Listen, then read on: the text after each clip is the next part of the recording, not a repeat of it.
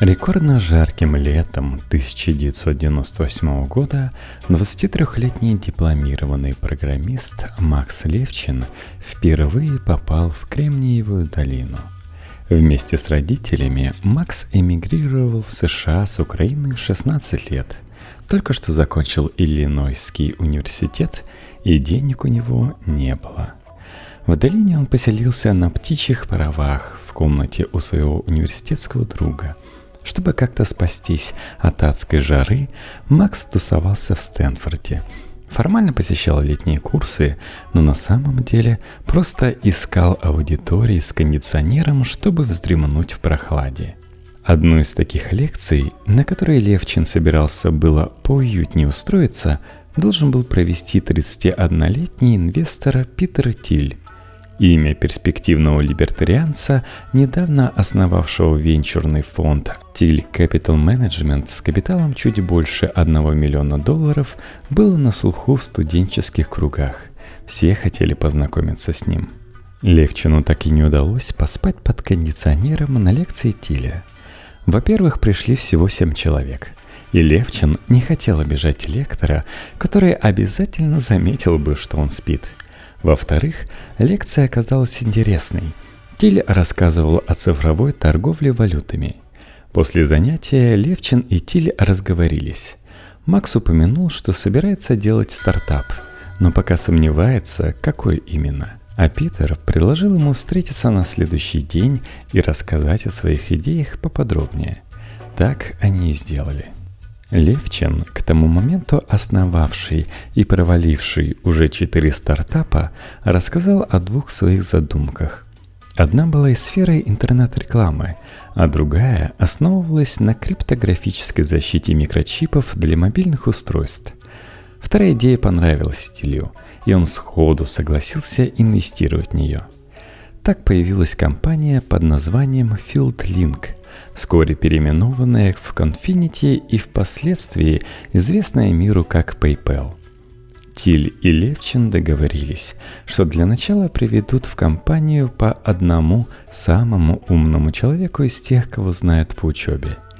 Тиль привел своего хорошего приятеля Кена Хауэри, с которым они вместе выпускали студенческую газету в Стэнфорде – Имеющий научную степень по экономике Хауэри впоследствии стал финансовым директором PayPal. Выбор Левчина пал на товарища по учебе в Иллинойском университете, польского иммигранта Люка Носика, с которым они уже пробовали делать стартап. Безуспешно. Проблема заключалась в том, что Носик только что профукал очередной стартап, спустив в трубу 100 тысяч долларов того же Питера Тиля – Левчин опасался, что Тиль зол на Носика и считает его неудачником. Но Тиль согласился с тем, что Носик действительно один из самых умных людей вокруг и подходит для их нового предприятия. Метод подбора сотрудников стал не только ключом к успеху самого PayPal, но и причиной, по которой образовалась так называемая PayPal-мафия – я помню, что на ранних стадиях развития PayPal повторял Максу Левчину, что хочу построить компанию, где все будут реально хорошими друзьями. И что бы ни случилось с компанией, эта дружба будет жить дальше, вспоминает Питер Тиль. Это была утопия. Мы не только нанимали наших друзей, но искали людей, которые могут с нами по-настоящему подружиться – Исходя из этого принципа, на самых ранних стадиях в компании появились университетские друзья Тиля, все приблизительно одного возраста. Кроме Хауэри, он привел в PayPal Кита Рабуа, впоследствии вице-президента компании, Дэвида Сакса, впоследствии исполнительного директора, и Рида Хоффмана, впоследствии члена совета директоров, отвечавшего за все внешние связи компании – Левчин привел технарей из своей альма-матер, Иллинойского университета, и так описывал свой принцип отбора кандидатов. Он думает, как я, он такой же задрот, и у него тоже редко случается секс. Отличный выбор, мы будем идеально ладить. Но не стоит представлять себе атмосферу в компании полной розовых пони. Напротив, один из работников описывал стиль общения в PayPal как Intellectual Pissing Contest. По-русски это можно назвать интеллектуальной членомеркой – Питер Тиль, Рид Хоффман, Макс Левчин и другие, впоследствии успешные инвесторы из PayPal мафии настаивают, что удачные стартапы никогда не выходят в свет с готовой бизнес-моделью. В первую очередь для успеха важно правильное направление мысли. Эта идея четко прослеживается на примере самого PayPal – в момент основания, когда компания называлась FieldLink, Левчин хотел заниматься криптографией и защитой микрочипов на мобильных компьютерных устройствах, неизбежном витке развития интернет-технологий, в 1998 году находившихся в зачаточном состоянии. Основным фокусом следующей итерации компании, когда она называлась уже Confinity, стала более широкая сфера мобильных платежей – осуществляющихся на PDA – Personal Digital Assistant – на ладонном компьютере с выходом в интернет, максимально напоминающим современные смартфоны и набиравшим популярность в то время. Однако настоящий прорыв случился, когда в 1999 году Тилю и компании пришла идея наладить систему интернет-платежей, для использования которой было достаточно иметь адрес электронной почты – Тогда компания была переименована в PayPal и получала 3 миллиона венчурных инвестиций от Nokia и Deutsche Bank. Деньги, к слову, торжественно перевели, используя систему PayPal на Palm Pilot. То время это были самые популярные PDA. Питер Тиль так озвучивал основную концепцию своего сервиса. Потребность, которую удовлетворяет PayPal, монументальна – Всем в мире нужны деньги, чтобы получать оплату, чтобы торговать, чтобы жить. Бумажные деньги – древняя технология и неудобное средство платежа. Они могут закончиться, они изнашиваются, их можно потерять или их могут украсть. В 21 веке людям нужен более удобный и надежный формат денег, что-то, к чему можно получить доступ через PDA или с помощью подключения к интернету. Илон Маск, ставший едва ли не самым видным членом PayPal мафии, приехал в Кремниевую долину, когда ему было 23 года. С собой у него была только машина, компьютер и 2000 долларов. А уже через 4 года, в 1999 году, он продал свой стартап Zip2 более чем за 300 миллионов долларов.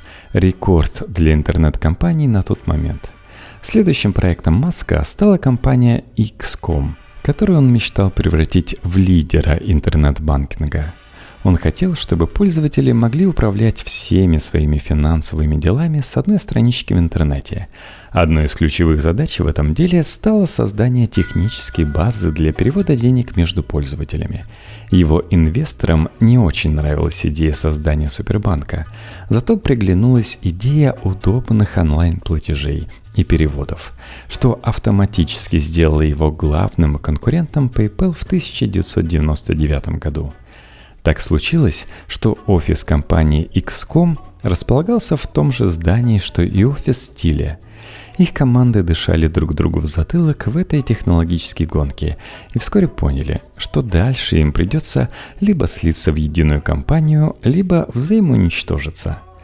Первый вариант показался более разумным, и произошло слияние – Илон Маск сменил Питера Тилля на должности SEO и успешно рулил компанией в 1999-2000-х годах. Однако компания PayPal, где заправляли Тиль и Левчин, и команда XCOM Маска не нашли общего языка – на Маска работало много людей из банковской индустрии, в то время как PayPal, напротив, исповедовал неформальный подход к набору сотрудников и почти не принимал в компанию людей из финансового сектора, считая их слишком зашоренными и неспособными на гибкое мышление. В итоге большая часть бывших сотрудников XCOM быстро потеряла работу в PayPal – в середине 2000 года недавно женившийся Маск решил совместить приятное с полезным и на две недели укатил в турне, чтобы поднять инвестиции для PayPal и заодно насладиться медовым месяцем. Когда он вернулся в Кремниевую долину, оказалось, что совет директоров сместил его с должности SEO, несмотря на то, что он остался крупнейшим акционером компании – На это место вернулся Питер Тиль и занимал его вплоть до продажи PayPal гиганту онлайн-ритейла eBay в 2002 году за полтора миллиарда долларов. Почти сразу после продажи компании все ведущие сотрудники ушли из нее, отказываясь работать в бюрократическом бегемоте eBay – Однако к тому времени они скопили и приумножили свои капиталы, благодаря чему PayPal мафия перешла на следующую стадию, став самым успешным неформальным инвестиционным объединением Кремниевой долины.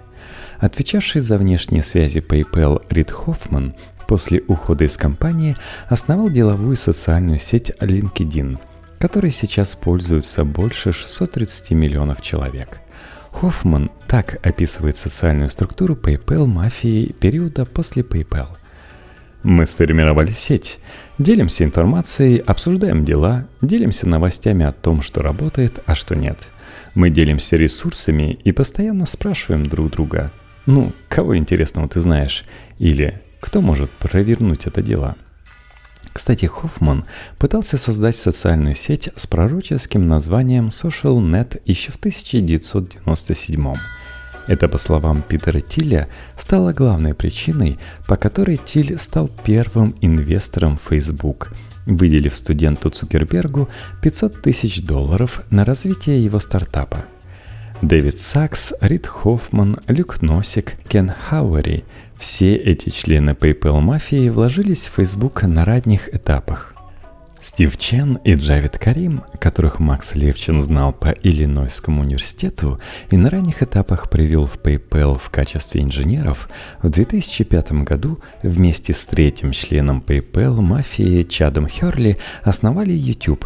Через год они продали видеосервис Google за 1 миллиард 650 миллионов – Именно Джавид Карим снялся в первом видео, залитом на YouTube, под названием «Я в зоопарке». Кстати, изначально YouTube задумывался как сайт для знакомств, где вместо банальных фотографий предлагалось закидывать видео и даже обещали платить девушкам, если они разместят там свою видеоанкету. Но идея не взлетела, и YouTube быстро переформатировался в видеохостинг – Почти каждый член мафии связан с одним или несколькими венчурными фондами, но главным фондом PayPal мафии можно считать Founders Fund, основанный Питером Тилем, Кеном Хауэри и Люком Носиком в 2005 году. Фонд внес первые инвестиции в аэрокосмическую компанию Илона Маска SpaceX и в детище Питера Тиля Palantir, компанию, специализирующуюся на анализе больших данных и обслуживании спецслужб. Среди других громких имен в портфолио фонда Facebook, Spotify, Airbnb и Lyft. Сейчас фонд управляет более чем тремя миллиардами долларов – Суммарное инвестиционное портфолио выходцев из PayPal составляет сотни успешных компаний и покрывает десятки сфер, включающих аэрокосмическую индустрию, криптовалюты, искусственный интеллект, образование, энергетику, биотехнологии, здоровье, пользовательский интернет и так далее. Макс Левчин, лично инвестировавший почти в полторы сотни стартапов, иногда жалуется, что ему хочется сделать что-то самому. Он скучает по стрессовой работе в раннем PayPal. Его инвестиционная философия как две капли воды похожа на его рекрутинговую стратегию и в целом отражает подход всей мафии. Вкладывать деньги только туда, где тебе самому хотелось бы работать. Илон Маск – самый успешный предприниматель среди членов мафии после ухода из PayPal. Его основной фокус остается на личном управлении компаниями, самые знаменитые из которых Tesla и SpaceX. Несмотря на сложную историю взаимоотношений с членами PayPal мафии, Маск до сих пор считает, что его несправедливо сместили с должности SEO в 2000 году – он продолжает сотрудничать и дружить с ними. В 2005 году Маск вместе с Питером Тилем, Дэвидом Саксом и Максом Левчиным даже спродюсировали сатирическую комедию «Здесь курят».